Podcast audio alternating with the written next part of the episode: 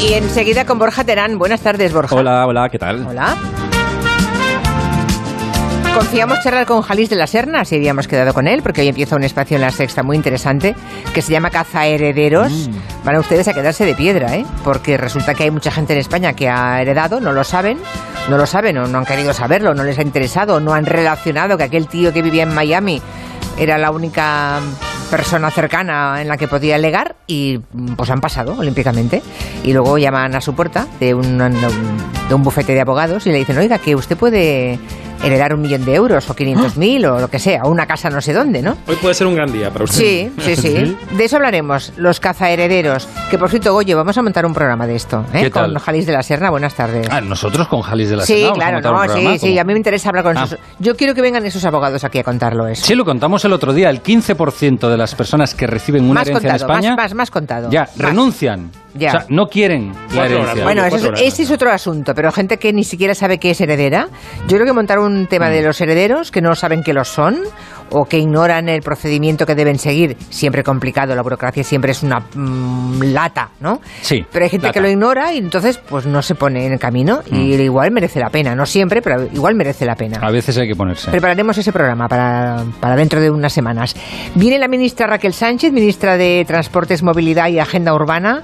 Lleva tantos negociados esta ministra que hay que escoger, porque si no estaríamos cinco horas hablando con ella. Claro, entre transportes, imagínense, trenes, autovías, peajes, em, la ley de la vivienda, el bono joven, que esto es empezar y no acabar. Pero bueno, hoy centraremos un poco en el bono joven, que es el que llegan más preguntas. Y, mm, y además, pues Borja Terán, que está aquí dispuesto Que sigo a hurgar, como siempre, en el archivo, el archivo sonoro y vital, que Vital. todos tenemos en el disco duro de la memoria, ¿no? Es la estrategia que hace cada martes Borja Sí. Terán. Sociología aplicada, que nos retrata por la tele que hemos visto o que vemos todavía, ¿no? Eso, eso. Por Y las que- pantallas. Sí, y que empieza siempre con una pregunta. A ver de qué va con hoy. una pregunta que es social, también es servicio público, que es la encuesta a científica y hoy quiero quiero mm, hacer una cosa como desbloquear recuerdos, ¿sabes? Recuerdos que tenemos en la cabeza y que A hemos ver, olvidado. sí es verdad. Entonces hoy yo quiero, os quiero preguntar cuál es el mejor, mm, la mejor serie con efectos especiales malos que hemos vivido. O sea, vamos a elegir entre todos Ay, ay, malos. ay. Me mola Sí, malos. malos. Efectos especiales malos. Es importante esto, este Ajá. detalle. Entonces, traigo cuatro propuestas que ya han sido votadas en Twitter y estas han sido las cuatro finalistas. En primer lugar, ¿os acordáis de V, los Sí, visitantes? Dios mío, ¿qué es? Mamá, Nuestro planeta tiene graves problemas ambientales. Y venían a por todo el agua, a robarnos el agua. ¿Cómo con- era la mala de V? La que se Claro. comía las ratas. Claro, Diana, eso- Diana. Diana. Ah, Diana. Jane Butler, que tenía esta- este efecto especial que se le convertía la cara con una especie de plastilina mala y se metía la, la- la- la- la- esto, oye, que esto en la época, en el año 83, oye, era difícil de hacer. Y que se arrancaban la, la piel y salía el lagarto, El lagarto, verde por debajo. Era buenísimo. por el favor. lagarto ¿Y que cómo todos se comían dentro, sí. ¿Cómo se comían las ratas? Qué asco. Bueno, eso es la primera opción de la encuesta de Twitter, que la colgamos ahora en Twitter. La segunda opción, esos personajes que nos hicieron conocer el Licra. Los Power Rangers.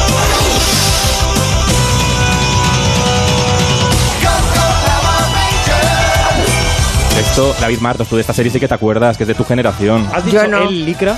El Licra, ¿sí? Tenían Yo Licra. no me acuerdo de nada. la licra. No. La Licra, Igual soy yo. Eh, bueno, en cualquier caso, eh, el truco, el efecto especial de esta serie era cuando se peleaban y tal, movían mucho la cámara y ya parecía que pasaban cosas. Ya. Truco, mover mucho la cámara. Vale. A lo Lázaro. Sí. La tercera opción es una niña que paraba el tiempo con los dedos índices. La serie de otro mundo.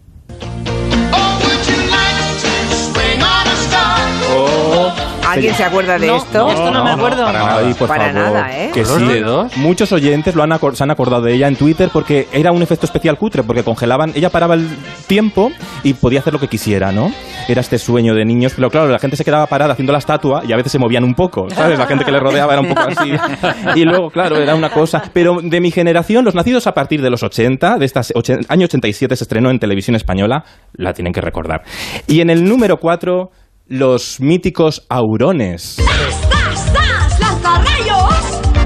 Y en fruta los transformará. Aquí estaba un personaje que se llamaba Tejo, que lanzaba unos rayos y convertía a los personajes, a los muñecos, en, en fruta. Maravilla. Y luego estaba el mítico Potipoti. ¿Te acuerdas tú de Potipoti, Julia? No. Pues si la has entrevistado y todo. ¿Qué dices, Que hombre? sí, en el 3x4. Mira, tenemos el documento. Ponlo. Oye, Poti, Poti, ¿tú eres consciente de que al principio, cuando salías por la tele y te veían los niños, no les gustabas demasiado? Que fue después con el tiempo que empezaron a tomarte cariño. Bueno, a mí me han gustado siempre los niños y yo creo que a ellos también. Esto era un dragoncito verde, ¿no? Sí. Podemos me confirmar que tú no hacías la voz de Potipoti, Julia, ¿no? No, no lo hacía, pero podría. Qué, qué angustias ahora. es igual. No, no era yo, ¿eh? No era yo, no era Podría yo. ser la nueva Mari Carmen y no lo sabemos. Bueno, Ay, pues bueno. nada, ustedes voten en la encuesta de Twitter cuál de los efectos especiales de esas series eran peores. ¿eh? Peores. Peores, mejores. Peores mejores, porque Los es que es peores un- mejores, tiene vale. un punto entrañable, porque era tan jugar con Ya, la imaginación. Aurones, Claro. aurones. Los la época. visitantes, los Power Rangers de otro mundo, los saurones y, y Potipoti. Y Potipoti. Potipoti, Y claro, V, los V. aurones. Y V. Y V. Los visitantes. Los visitantes. V. V, V. los visitantes. Bueno, V. V, vale. V de pues Visitors. bueno, Como queráis. la canción favorita de Rafael. Ay, Rafael ha cumplido mm, 60 años en los escenarios Sí. y ha protagonizado un documental. Se llama Rafaelismo en Movistar Plus. Sí. Y con motivo de ese documental, pues quiere aquí Borja Terán que recordemos Claro. momentos que convirtieron Bueno, a Rafael en el artista claro. único y que nos inspire que es, Rafael. ¿no? Y claro, Sí. como Rafael tiene esa personalidad tan arrolladora, el mejor para crear la atmósfera y contextualizarse a sí mismo es él, Rafael. Ahora que el tiempo ha pasado, he dejado de lado la competición. He visto el documental, pero me han hablado bien de él, muy Bueno, bien de él. Es maravilloso el documental. Yo porque- un capítulo, está muy Sí, bien. yo- Sí. el mejor, es- para mi gusto, el mejor es el tercero. Así que tenéis que llegar al tercero. ¿Cuántos hay? Son cuatro capítulos. Cuatro, Se vale. ve muy rápido. Además, Rafael puede hacer una cosa muy importante, que es contar la- su vida en primera persona. Y en el documental descubres lo importante que es su familia para mantenerle esos pies en la tierra, ¿no? Porque Rafael es una... Ahora lo escuchamos en esta canción que está compuesta por Bumburi, por cierto, esta canción.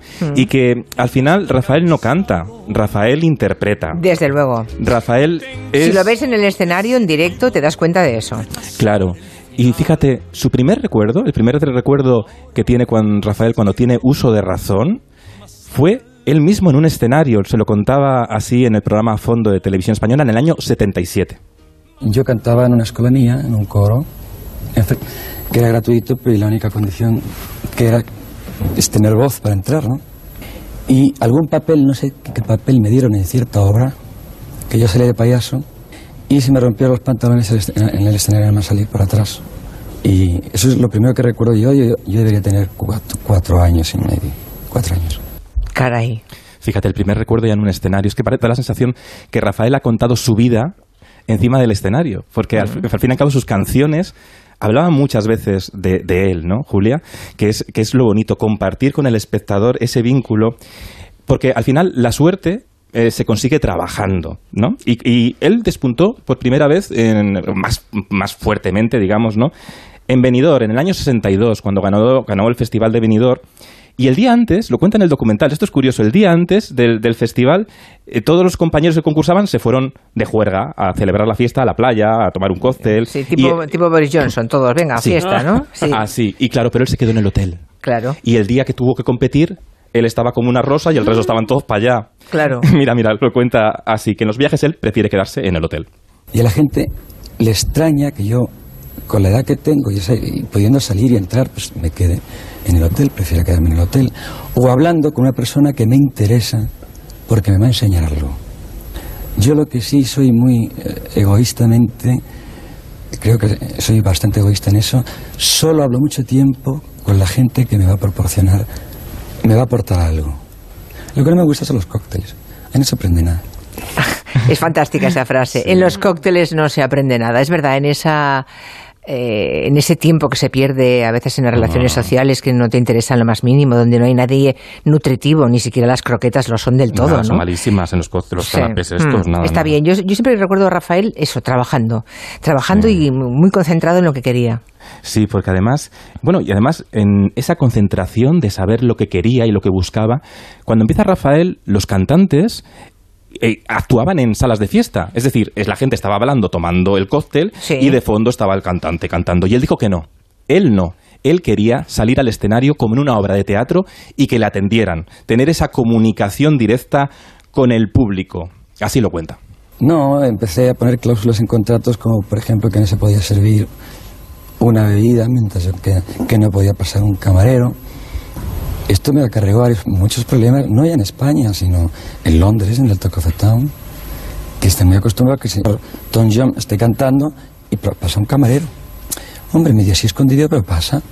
Y yo eso lo, prohibí totalmente.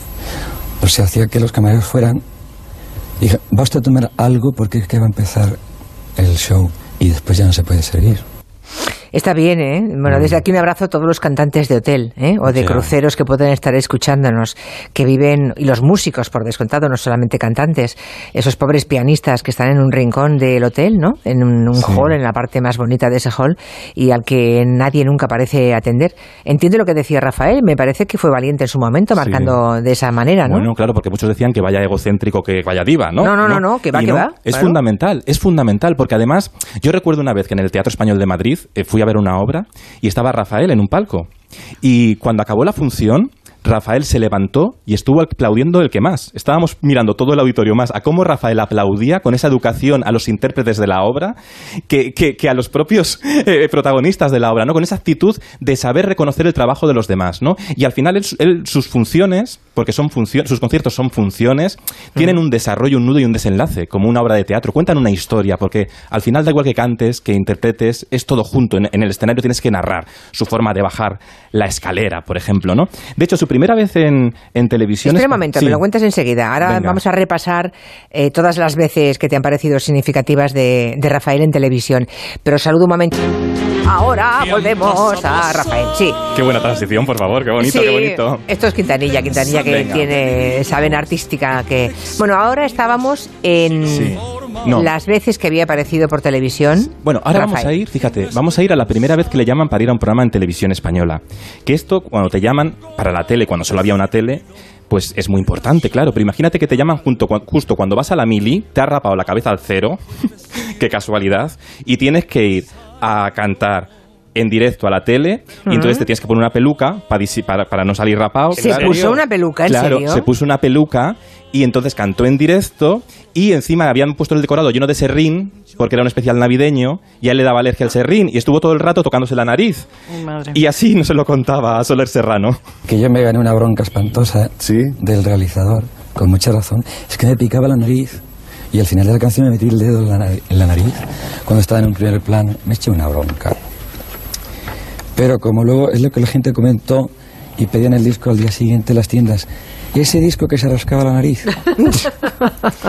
Así Claro. que al final fue bueno. Pero Claro, porque no pasa nada. Es que las imperfecciones son parte de... Él es tan expresivo y sabía también en esa actuación que se puede ver en el documental, él sabe mirar también a cámara. Incluso cuando se mira la, la- cuando se toca la nariz, está seduciendo al espectador con la cámara. Entonces, ese gesto, el gesto de Rafael, la personalidad de Rafael, incluso la imperfección de la Rafael, de creerse el personaje que eres en el escenario, hizo que le recordaran todo el mundo al día siguiente. Por lo tanto, no tengáis miedo a las imperfecciones que nos hacen especiales, ¿no? No sé, aunque, aunque no tengamos, ya, se, ya salen solas, Sí, ¿eh? sí, no sí. te preocupes Claro. que ya... Claro. bueno, el caso, el caso es que él es de esos artistas que para que él suspenda un recital Bueno. tiene que venir, tiene que pasar algo... Bueno, un- no se me ocurre, la verdad. Un, un día que tuvo una crisis un poco ahí de, de estas de, que tienen los artistas, ¿no? Dijo, se fue a Londres a ver un recital. Y ahí se dio cuenta que no debía suspender nunca el recital. Se lo contaba, lo contaba así también a Soler Serrano en a fondo. empieza a quedarse sin voz a medida que va la obra avanzando, pero sin voz. Sarah Miles, que para los ingleses es lagarbo, o sea, algo sobrenatural. Y empieza a quedarse sin voz, pero y empieza a gritar, a gritar. Y los, los que le estamos escuchando empiezan a hacer... porque te da dolor a ti. Sobre todo los que entendemos esto y estamos dentro del, del mundo del teatro. Y llega la primera parte y ya, pues, francamente, mala, mal, mal, mal. Y todos los comentarios en el descanso dicen, bueno, ¿y ahora qué va a pasar? Porque le queda lo peor, claro, el desenlace. Pues no pasó nada, salió un señor y dijo que la señora Miles estaba enferma y que se quedaba en su camerino. Y salió en su puesto una señora de bastantes años, que se notaba muy bien que era la oportunidad que estaba esperando de hacía muchos años. Con un traje muy simple, negro, pues preparada como tienen en Inglaterra siempre una sustituta por si acaso. No es como aquí que se enferma la primera actriz y hay que suspender. Y salió una señora, pues que a todos desconocida, que tuvo el éxito más inenarrable que yo he visto en un teatro. Y entonces cuando toda la gente puesta en pie al final aclamaban a esta mujer, yo sentado en la butaca decía, o sea que ya nadie se acuerda de Sarah Miles. O sea que porque se ha puesto mala. Ah, no. Ah, no. Y volví. Y volvió a Debuté en la Pedrera de Madrid. Aunque sea renqueando hay que volver, no sea que sea la oportunidad de otra, ¿no? Que De va al desnudo. Sí, efectivamente. Es buena la batalla, ¿eh? Porque Sí, es muy buena. Sí, Mm. sí, sí. Y en el documental a mí me interesa mucho cómo se afronta en el documental una desconocida para la gran audiencia sensación del artista que es la soledad después de, un concierto. Esa soledad en la que después de la adrenalina de estar encima del escenario con todos los fans, todo el público levantado, aclamándote, te encuentras en un hotel tú solo, ¿no? Y ahí surgen muchos fantasmas. En el documental, el gran amigo de, de- Rafael, Pedro Ruiz, nuestro admirado Pe- Pedro Ruiz, explica muy bien esta sensación. Y como acabas las funciones con el mecanismo cerebral supremamente acelerado, claro, tú coges un coche y lo pones a 200, y entonces hasta que se enfría pasa mucho rato. Y tú llegas al hotel con el motor totalmente incandescente. Es verdad. Claro. Y no sé si Tienes mucho rato para estar solo contigo mismo. los silencios que marcan. Y ahí pueden aparecer todo tipo de fantasmas. Ujú. Claro, es que luego cuando sales con esa adrenalina, también vale para cuando se está en televisión, por ejemplo. Sí. Es que no te duermes hasta las 5 de la ¿Te mañana. ha pasado a ti alguna vez, Julia? Porque es muy habitual. Todas las ¿no? veces, todas las veces que he acabado el programa a la una de la madrugada no me he dormido hasta las 5 de la mañana. Nos pasa a todos absolutamente. Y cuando es que viajas, si saliera de la, y la radio igual, si yo salgo de la radio a las 7 y me meto en la cama a las 8, yo no puedo dormir. O sea, yo si hiciera la brújula, mm, me, me metería en la cama a las 3 de la mañana, seguramente. Esto la gente no lo conoce muy bien, este choque, ¿no? A veces de que Mm. parece que, que la gente... Acabas y te vas a tu casa, pues no. Y No, la gente que piensa que sigues en un estado de euforia y a veces muchas veces te encuentras solos y entonces ahí salen Hmm. esos problemas. Tú entrevistaste a Rafael muchas veces, has compartido con él muchos momentos y he destacado un momento en el entrevista a la carta que, que, te, que te habló de muchas cosas. Os recomiendo, está en las redes, podéis encontrar esa entrevista a la carta de Julia hablando con, con Rafael. Y Rafael te habló de su, de su decisión después de- del, del trasplante. Cuando me dieron de alta, que fue enseguida, me dijeron, bueno, eh, cuídate, tal, tal, tal, tal, tal. Luego, cuando pasen unos, añitos, pues una copita de vino, comiendo, te dije, nunca. Ve, no, no no exageres, digo, es que yo soy exagerado siempre. En el escenario y fuera, dentro y fuera. Digo, nunca. Y nunca más, nunca más ha vuelto Nunca a tomar más. una sola copa, ¿no? El alcohol que acabó por dañar su hígado se acabó para siempre. Eh, bueno, fue agradecido a ese trasplante y lo ha llevado a rajatabla, ¿no? Con una enorme responsabilidad. Sí, en en el programa además apunta en un momento dado ¿no? la complicidad que tú estuviste ahí siempre cuando el trasplante, preocupado por él, mandándole faxes, que me llamó mucho la atención. Le mandabas faxes por la fax. noche. Sí, digo, yo no Sí, tengo el fax de Julia Otero, pensé en ese momento. No, es que ya, no- ya nadie tiene fax ahora, y hace unos cuantos años de esto. Sí, la verdad es que tengo una relación muy, muy próxima tanto con Rafael como con Natalia, y ellos también han sido extraordinariamente cálidos en estos últimos 11 meses de mi vida. Desde aquí le doy las gracias, por cierto, sin entrar en más detalles. Muchísimas gracias. Bueno, sigamos y acabamos ya. Sí, sigamos. Pues vamos a, vamos a acabar con Rafael hablando de cómo ha cambiado la fama en aquella entrevista a la carta, que también fue muy inspirador.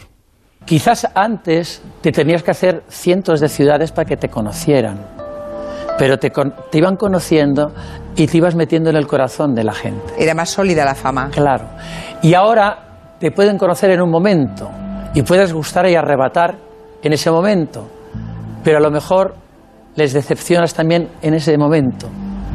Entonces tu carrera es cortísima. Ahora puedo decirlo más alto, pero no puedo más claro. Es verdad, la fama siempre puede ser pasajera y efímera, pero nunca más que ahora, en este momento Sí. de la historia, ¿eh? por razones obvias. Ahora olvidamos más rápido que nunca. Mucho, porque, porque se, super- se superponen de nuevo otros artistas, otras imágenes, otros sonidos, otras visiones, no va todo tan rápido. No sabemos a dónde vamos, pero eso sí, a toda velocidad. ¿eh? Y acabamos con un rap, ¿no? Ay, sí, te quería hacer cantar un rap, Julia. A mí no. ¿No? No, a mí Jo. no. Mira, Pero- vamos a ponerlo. Venga, Quintanilla, es mi momento favorito de Rafael.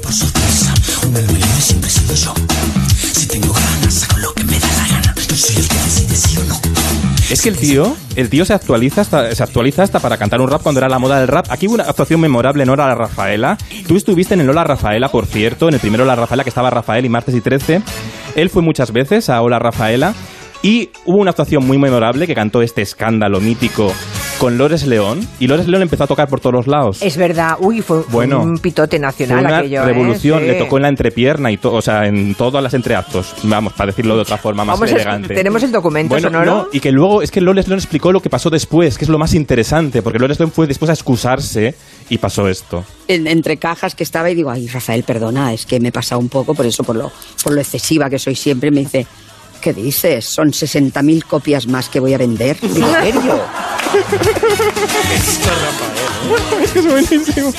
¿Cómo lo vio él venir? Porque, ¿sabe? También es maestro del marketing, que es muy importante como comunicador, que es como artista 360, que diría hoy Paquita Salas.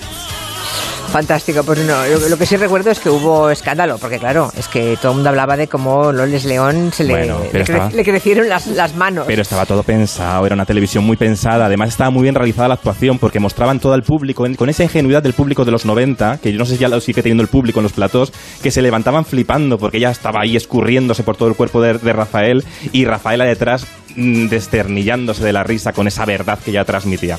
Bueno, tengo ya el resultado de la encuesta, Ay, la pregunta sí, que has planteado a los oyentes. Ha preguntado por los mejores, peores efectos especiales de la televisión que hemos visto y que sepas que gana por aplastante mayoría los Power Rangers. Ay, sí, no me digas. Sí, se han llevado casi el 52% de los votos. Oye, esto es mayoría absoluta, ¿eh? Muy absoluta, sí. Luego le siguen los saurones, no tengo ni idea de lo que era esto, con un 29%. Luego los visitantes, es lo único que me suena, con un 18%. Y lo de la niña que paralizaba, un 1%. Que he sido yo, ¿sabes? Que he votado tú, yo. Has votado tú. Debe ser eso. Bueno, la semana que viene a ver si haces una pregunta un poco más general. Vale, ¿eh? me lo voy a pensar. Porque si no, nos quedamos con si no cara me de despides. Un beso. Oye, por cierto, hablando Ay. de despedir, hay una noticia que hemos visto hace un momento. Parece que la Nike en Estados Unidos am, quiere, mm, pretende despedir Ah, a todos aquellos que no se vacunan, ¿eh? Poca broma con lo que está. Y, y otras corporaciones importantes en USA parece que pretenden lo mismo. Ahí lo dejamos. Es un tema de gabinete interesante. Aparcamos el tema. Nos espera la ministra de Transportes, Movilidad y Agenda Urbana. Pero antes un mensaje de la mutua. Sí, el sueldo que llega